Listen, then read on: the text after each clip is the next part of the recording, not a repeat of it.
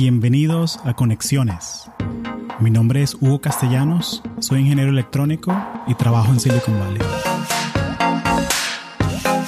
Bueno, Omar Hernández, bienvenido a Conexiones. Gracias, gracias, muchas gracias, Hugo. Placer estar aquí. Échame el cuento, ¿cómo fue que tú llegaste aquí? O sea, estamos en Downtown San Francisco, eh, está la parrilla esa andando ahí, que ya volvemos ahorita, no te preocupes. Eh, pero ¿cómo, ¿cómo fue que llegaste acá? Cuéntame tu historia. Con gusto. Bueno, ¿por dónde empiezo? Eh, bueno, yo, yo me fui a los 18 años de Venezuela, de Caracas, y me fui a Boston. Yo estudié ahí la universidad. En una universidad, me gradué de una universidad que se llama Suffolk University. Y estudié Business Management. Y bueno, ahí estuve cuatro o cinco años como estudiante internacional eh, después trabajé en una compañía que se llama Wayfair. Trabajé en logística y después empecé una maestría en una universidad que se llama Holt International Business School. Y ahí empecé la maestría en International Business. Y fue bien chévere porque esa maestría me, me ofrecía la oportunidad de, de estar un tiempo en, en Boston y después en terminar otra maestría en Business Analytics en San Francisco. Y así fue como llegué. Llegué en octubre del año pasado, del 2019, y ya estoy a punto de terminar esta aventura. Y cuando estabas decidiendo, quiero hacer una maestría, o sea, ¿por qué, fue que quisiste hacer una maestría? O sea, ¿por qué en vez de tratar de buscar trabajo, de, eh, porque, ¿qué fue lo que te picó así de que quiero seguir estudiando? Claro. Bueno, lo primero fue que como estudiante internacional tiene ciertas limitaciones, entonces después de mi, de mi pregrado en, Business Management tenía un año de permiso de trabajo. Entonces eso ya después de trabajar un año en Wayfair me llevó a, a que bueno, tenía que seguir estudiando para poder mantenerme aquí, pero al mismo tiempo me llamaba mucho la atención este mundo de la data. Yo cuando trabajé en Wayfair manejaba muchísima información, pero me faltaban las habilidades de programación para poder acceder a la data con más facilidad. Averigüé sobre maestrías y, esta, esta, maestría que ofrecía Holt me brindaba eso. ¿no? Fue una excelente oportunidad para mí y, y, unía las cosas que yo estaba buscando, que era bueno, Business Analytics, termina siendo la unión entre negocio, que es lo que yo he estado estudiando la, mayor parte de mi carrera profesional, y estos, los lenguajes en data y programación. ¿Y cómo, cómo, es la experiencia de estudiar en Holt? O sea, porque suena como el programa es aceleradísimo, ¿no? Es como un año cada maestría. Sí. ¿Cómo, ¿Cómo, es el día a día de estudiar? ¿Son proyectos, tareas? ¿Cómo, cómo... ¿Quién estudia ahí y cómo es el día a día? Para mí Holt ha sido una de las experiencias más enriquecedoras que he tenido, sobre todo por cómo está construido el ambiente de estudio. Cada salón, si está en un salón de 70 personas, no hay ninguna nacionalidad que tenga más del 10%, 12%. Aún estando en Estados Unidos, no hay más de 3, 4 americanos en un salón. Entonces hay una diversidad increíble, te ofrece unas oportunidades bien chéveres de, aprender de nuevas culturas, aprender de nuevas ideas, nuevas formas de, ver la vida. Y además de eso, la mayoría de, los, de, las tareas, de los trabajos, están diseñados alrededor de trabajos en equipo. Entonces ellos te asignan un equipo de cinco personas y, y, te dan el reto y tú tienes que aprender a colaborar, a comunicarte con gente que tiene otros estilos de humor, otros estilos de, otra ética de trabajo, completamente diferente. Y bueno, resolver. Sí, y me encanta porque eso es lo más cercano que puedes estar a trabajar en Silicon Valley, porque una empresa de tecnología aquí tiene gente de la India, rumano, latino, tienes uno que otro gringo por ahí, pero siempre es esa diversidad, ¿no? Entonces eso que me gusta mucho eso, pues que, que tienen la, tiene eso como que built in, tiene eso ya empaquetado con, el, con la maestría. Sí, sí. Y ellos, bueno, ellos lo construyeron así porque ellos saben que hay bastante aprendizaje eh, en eso y eso junto a un ritmo de maestría, bueno, eh, eh, son, son dos retos que juntos se llevan muy bien. Entonces, bueno, por eso ha sido una experiencia súper enriquecedora. ¿Ya terminaste una en International Business? ¿Es como un MBA o, es parecido, es otra cosa? Sí, la manera como Holt lo construye es que eh, MBA es a partir de que tienes más de cinco años de experiencia laboral. Y el MIB, el Masters in International Business, es cuando tienes menos de eso. Entonces yo encajaba para la, sección del, International Business, que al final es, sí, es tan, tan, tan competitiva como con, con un MBA. Y el MBA, como tiene más experiencia laboral, ya capaz entra en más profundidad en, en ciertos temas, pero, pero bueno, es más o menos el equivalente. Claro, se alinea con eso. Sí. No es suficiente para ti, porque estás haciendo otra. Sí. Entonces, cuéntame un poquito de cómo es el proceso. O sea, porque Holt suena un ambiente súper emocionante. Pues, ¿cómo, ¿cómo, más o menos cómo es el proceso para un estudiante internacional? Hay las tres, cuatro personas que escuchan esto. Eh, muchas están afuera. Entonces me da curiosidad sobre cómo es el proceso más o menos eh, para eh, entrar no te preocupes por cosas súper específicas de que es el papelito A320. Pero más o menos cómo es el proceso a, grosso modo, como que, cuánto tiempo lleva, más o menos. Claro. Bueno, yo empecé ese proceso cuando yo empecé mi pregrado, ¿no? Que fue en otra universidad, Suffolk University, y, y es generalmente igual, pero empieza por requerimientos básicos como presentar el TOEFL, sacar una nota que, tu universidad acepta. El SAT también es requerido en muchas universidades. Y si estás apuntando a, un, a una maestría, no sería el SAT, sería ya más como el GMAT. Eh, ah, te piden GMAT, no GRE, el GMAT, de business, pues. Sí. Me estoy pelando aquí en un detalle u, u otro porque, bueno, yo no, yo no necesité eso para mi maestría porque muchas veces ellos lo hacen, lo hacen cuando eres internacional eh, o cuando tus notas son de una universidad internacional, pero cuando eres de una universidad eh, aquí nacional, eh, simplemente el, la, transcript, pues, las notas, exacto. Y, esas cosas como que lo hacen el, proceso mucho más sencillo. Pero sí, exacto. Dependiendo de lo que estés buscando, vamos a decir que entre el GMAT y el GRE son los exámenes necesarios para ya maestrías y, doctorados.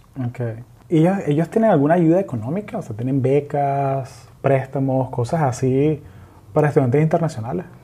Sí, bueno, por ejemplo, Holt ofrecía esta oportunidad, me, ofreció a mí y, y, tengo algunos compañeros que también le han hecho lo mismo. Si nosotros aplicábamos dentro de, con tantos tiempos eh, de anticipación, entonces no, nos ofrecían una segunda maestría al mismo precio. Entonces, bueno. Son un 2 por 1 de maestría, básicamente. Sí, básicamente. Disculpa que así un 2 por 1 como si fuese, no sé. Sí, sí, no. mangos, pues, pero, pero no, pero qué interesante ese concepto. Claro, sí, y es así, eh, se llama un dual degree. Dual degree. Que básicamente funciona, ¿no? Que es que en la primera maestría de la gente, que en mi año era o MBA o MIB, ¿no? o International Business o el, Business Administration, eh, la gente veía unas clases que iban a ser las mismas que en la segunda maestría. Entonces, hay una, como un, overlap, me sale en inglés, pero bueno, un overlap de, de, estas de estas clases que las dos maestrías verían Mm. Y entonces las eliminan del, del, del segundo máster, lo cual lo hace más corto. Claro, entonces en vez de dos años es que si 15 meses, 18 meses, exacto, lo que sea. Exacto. Eh, abre esa oportunidad, lo cual sigue siendo intensivo, sigue siendo, o sea, los últimos seis meses han sido una aventura increíble. No, no, me ha dado tiempo de visitar los sitios más bellos y más importantes de San Francisco, pero bueno, los he disfrutado porque he tenido un aprendizaje muy chévere. Qué chévere. O sea, ya me contaste cómo, es, cómo entraste, cómo es estudiar aquí, cómo fue, porque yo quería hablar contigo en el hackathon, pero no me dio chance. ¿Cómo fue el hackathon de Code for Venezuela? Claro. ¿Qué, qué, qué, cuál fue tu rol ahí? ¿Qué hiciste tú ahí? El hackathon fue uno de los proyectos más difíciles e increíbles que, que he tenido. Es ¿Difícil por qué? Difícil porque, bueno, lo, lo planeé junto con mis compañeros, ¿no? Eh, Y con el apoyo, el gigante apoyo que nos dio Code for Venezuela, la misma Universidad Holt International Business School, junto con su apoyo, pero era un, un trabajo, era, era mucho esfuerzo. Todos los días teníamos que, que junto con mi, mi grandísimo compare- compañero en esta, eh, en esta aventura, Diego Jiménez, eh, teníamos que trabajar todos los días, hacer un poquito para, para construirlo. Habían muchos, muchas variantes, muchas opciones en oradores, en atraer a participantes, atraer participantes de la universidad, atraer a profesionales en el área de, de la bahía para que también participaran. Muchos detalles. Y queríamos hacerlo bien, queríamos brindarle esto a, a Venezuela, ¿no? que, que lo, lo hacíamos con mucho esfuerzo, pero con mucho cariño. Entonces nos esmeramos, pero al mismo tiempo teníamos que mantenernos en el Masters haciéndolo bien, aprendiendo y, y bueno, haciendo como que desarrollándonos en el área donde queremos desarrollarnos, que es en, en Analytics. Claro, pero e- es la cosa que tienes que, o sea, el máster priori- prioridad, tienes que entregar tus proyectos, tus quizzes. Y yo me acuerdo que en el Slack, que estábamos todos los voluntarios, los voluntarios juntos, a veces decían, oye, hace falta que alguien haga esto. Y me acuerdo que tú ponías, eh, muchachos, tengo un quiz que entregar en una hora, pero después que entregue el quiz lo hago. Y lo hacía. Y entregabas la vaina. Eso yo lo, lo admiro mucho, así que, chamo, o sea, se nota que estás dedicado y balanceaste bien las, las cosas. Sí, sí, no fue, sí fue eso y fue, también era, eh, por ejemplo, te menciono que, que en Holt son muchos trabajos en equipo, entonces también era lidiar y trabajar con mi equipo, hacer un esfuerzo importante para ser un, un miembro del equipo que aportaba cosas bien, pero fue un Retador, reto, retador. fue un reto, fue, fueron dos meses porque al final lo, lo construimos en dos meses que teníamos, no teníamos más. Teníamos que hacerlo en ese tiempo y eso lo hizo algo increíble y, y ya al final cuando vimos los resultados dijimos como que wow, no, valió la pena el esfuerzo porque lo que construyeron los participantes era algo de, que, de lo que yo me sentía orgulloso de haber formado parte de algo así.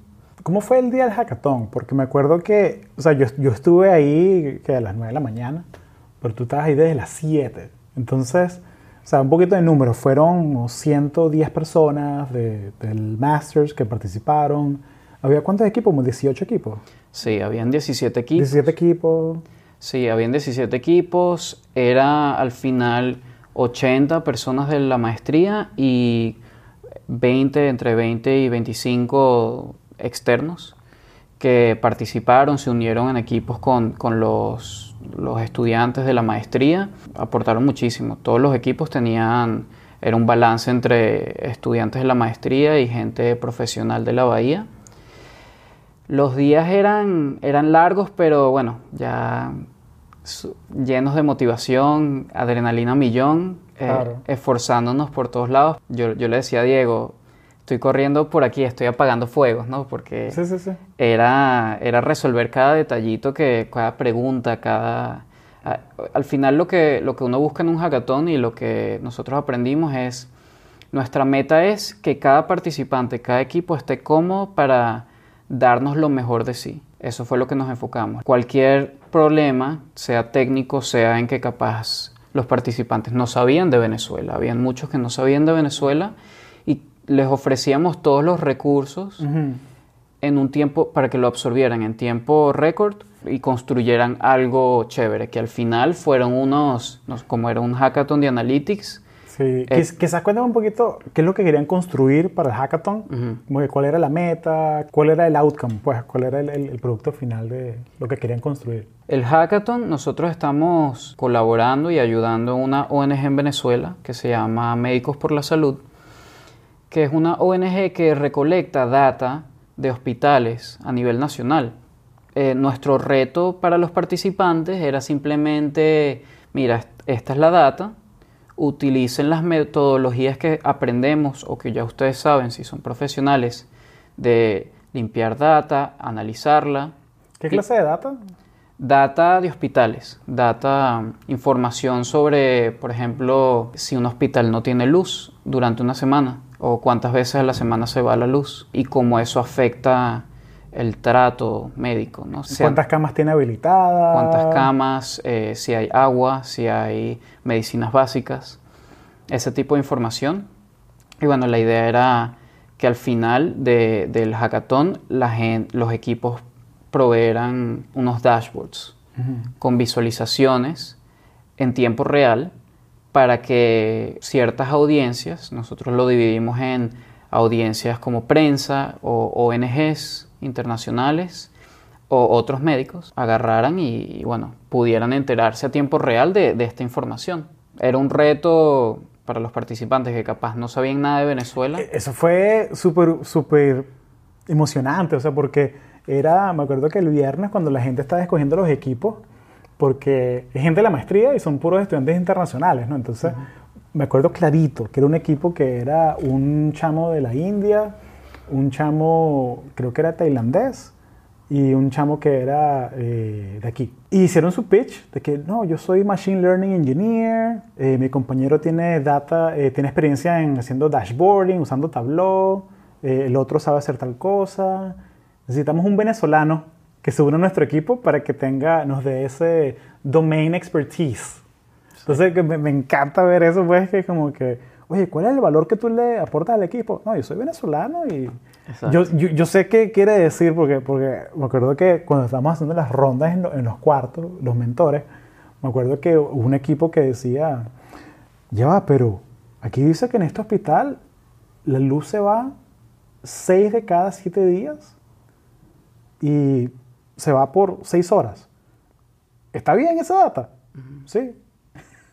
Entonces son cosas que como que le, les cuesta porque, o sea, porque, porque obviamente pues no es una cosa, eh, es una situación crítica, ¿no? Lo que está pasando. Entonces eh, eh, es muy interesante ver eso, pues que, que, que, está no solamente esa brecha de darle forma a la data, sino esa brecha cultural también. Sí, así es. teníamos, ahorita estábamos compartiendo como historias y había un equipo que eran todos de India y al principio ellos no sabían ni lo, lo más básico de, Venezuela. Al final ese equipo fue bien lindo porque ese equipo ganó un honorable mention, lo cual ah, cuando yo vi eso, que yo al principio les estaba explicando un resumen de la historia de Venezuela en los últimos 10 años y, y al final uno ve que, que su resultado fue tan valioso que ganó un honorable mention, como que te llega, te pega, te lo hace sentir bien adentro, que es un impacto más allá de algo técnico, también a nivel internacional uno está enseñando. Claro, y, lo bonito es que en verdad esta ONG, Médicos por la Salud, está usando los dashboards, todos los bots, todo lo que eh, se creó en el hackathon, lo están usando. Entonces, bueno, de aquí a seis meses tendré que hacer otro episodio con alguien de allá para que me digan cómo, cuál ha sido el impacto. Claro. Pero ha sido muy bonito ver eso. Eh, alguna historia sí, tienes que tener como que 100, pero alguna historia así de eh, simpática pues del, del, hackathon, alguna historia así que, te, que se te quedó. Bueno, historias hay muchas. Sí, así como ese equipo de, de, de, chamos de India, hubo un equipo que era un chamo de Corea del Sur, un chamo de China, un, un japonés y un alemán.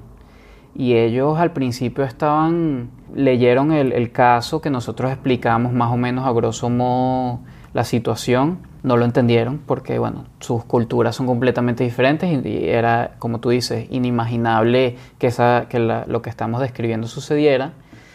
Y, bueno, les dimos todos los recursos a nivel humano, conocimiento humano, ¿no? Les, les mandamos venezolanos que le explicaran la situación en tiempo real y, y bueno, fue un shock. Eh, me acuerdo de un, de un surcoreano que decía, ¿cómo es eso? ¿Cómo yo, yo vengo de Corea del Sur y, los hospitales nunca se les va la luz? ¿Cómo, ¿Cómo se le puede ir la luz a un hospital? Y bueno, era explicarle ese tipo de cosas. Sucedió muchísimo mm. y eso lo hizo muy enriquecedor y e hizo que para nosotros un ambiente como el que ofrecía, eh, en este caso, esta Universidad Holt, como que le, le agregara la cereza al pastel. Ese tema de la competencia y que son estudiantes, ¿no? Entonces tú quieres dar incentivos, que haya unos ganadores y que... Y obviamente, o sea, toda la gente que participa en un hackathon lo puede poner en su resumen y decir que participé y te hace portafolio. Pero cuéntame sobre las soluciones que hicieron, los tres equipos que ganaron, ¿cómo, cómo fue eso? Uno de los incentivos era también que, como tú dices, esto iba a ser utilizado. Esto no era una idea que iban a lanzar y ya después no iba a pasar más nada. Esto, bueno, se está utilizando hoy día, pero las ideas fueron increíbles. Hubo un equipo que su reto, su, su, su audiencia, porque cada reto estaba creado para cierta audiencia, su audiencia era la prensa o paciente. Ellos leyeron el caso, ellos, ellos tuvieron bastante imaginación y me pareció bien, bien interesante cómo ellos decidieron resolverlo. Ellos simplemente agarraron y dijeron, mira, un paciente en verdad no, no tiene acceso y no va a revisar un, un dashboard. Eso no, no, sucede tanto. Es tabló, ¿qué es eso? Exacto. Entonces ellos lo que hicieron fue que construyeron un bot en Telegram y es básicamente, si, si nunca has visto un bot, cuando tú estás mandando un mensaje, tú mandas un mensaje y te responde la información. Entonces, en este bot, bien chévere, bien bonito, tú le escribes ayuda, te responde que, con qué necesitas ayuda y tú le dices ibuprofeno y te da información de un hospital que, que tiene ibuprofeno. Y eso, bueno, eso es un ejemplo, pero es una herramienta bien útil que, que va a ser bueno, va a ser utilizada y vamos a ir trabajando con ella. Los otros dos tracks, el segundo track, construyeron unos dashboards bien bonitos hacia ONGs. Okay. Hacia ONGs. Y en el tercer track, el cual era al final el más complicado, porque tenía que ser una visualización mucho más técnica para que el médico, el profesional en medicina, pudiera analizar cosas más importantes, ¿no? como cuántos casos de malaria han habido en, los últimos dos años. Cosas así que una visualización, y, y, por eso lo separamos, una visualización para un paciente común no sería igual. Entonces sí, eh, esos, fueron los, esos fueron los ganadores. Además de los ganadores, hubo ideas de los equipos que no ganaron, que nos encantaron, que queremos implementar en los productos finales. Pero fue como una explosión de buenas energías y buenas ideas hacia un problema o un reto complicado. Y si tuvieses que hacer el hackathon de nuevo, ¿qué harías diferente? ¿Qué le, qué le quitarías o qué le agregarías? Le agregaría un día Siento que dos días capaz, dos días y no eran... Eh, hay muchos hackatones que la gente se queda a dormir. Y en este no, en este la gente se tenía que ir a las 10 de la noche.